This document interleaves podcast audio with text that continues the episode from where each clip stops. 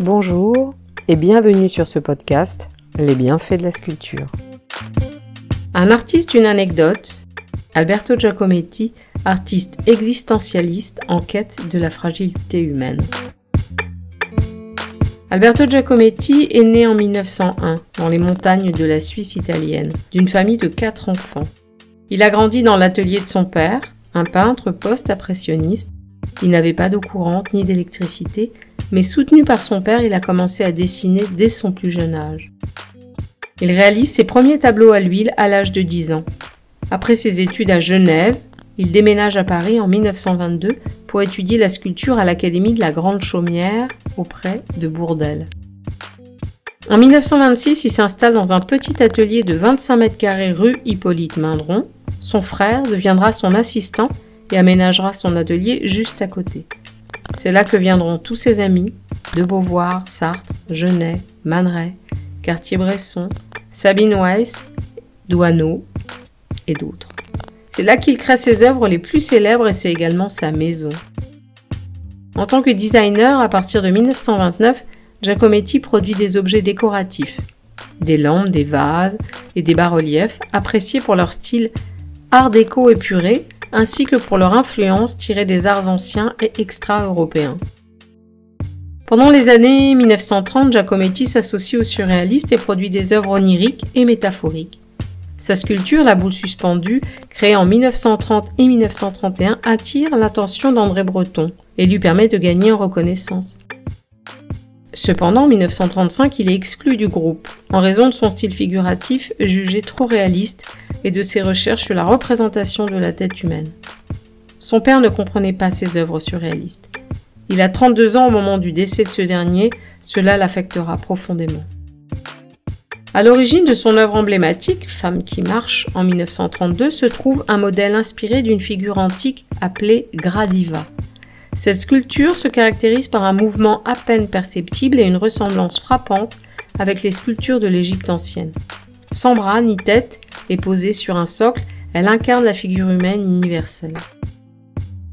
Alberto Giacometti est très exigeant envers lui-même et tenté de saisir le mouvement éphémère de ses modèles à travers ses créations artistiques. Sa recherche de la perfection l'a parfois poussé à détruire son travail en cours pour recommencer à zéro. Certaines de ses œuvres demeurant inachevées, par exemple son projet pour la tour de la Chase Mountain Bank. Dans les années 1940, Giacometti a élargi ses techniques en utilisant des stylos à billes et en dessinant sur différents supports. Marges de livres, nappes en papier gaufré des restaurants. Il a également produit des estampes depuis son enfance, commençant par la gravure sur bois et ensuite en s'initiant à la gravure en taille douce et à l'eau forte, à partir de 1949. Il s'est particulièrement consacré à la lithographie. L'artiste fréquente le milieu de la nuit parisienne. Les silhouettes élancées et minces des filles qu'il fréquentait auraient influencé ses célèbres sculptures de l'après-guerre. L'artiste nie exprimer les survivants des camps de concentration dans son art, préférant plutôt saisir la fragilité de l'ensemble de l'humanité. À l'âge de 47 ans, il rencontre Annette, qui porte le même prénom que sa mère, elle devient son modèle favori, ils décident de vivre ensemble et se marient deux ans plus tard.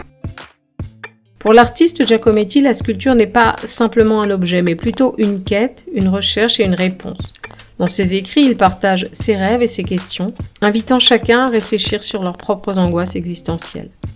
Il raconte comment enfant, il se réfugiait dans une grotte rocheuse, se demandant s'il y avait un lien entre cette expérience et son modeste atelier sombre à Paris, Malgré sa réussite et sa richesse, il n'a jamais quitté cet espace.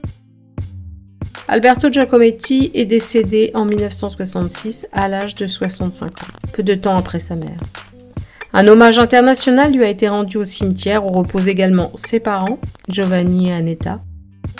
Artiste anxieux, Giacometti remet en question la réalité à travers ses sculptures.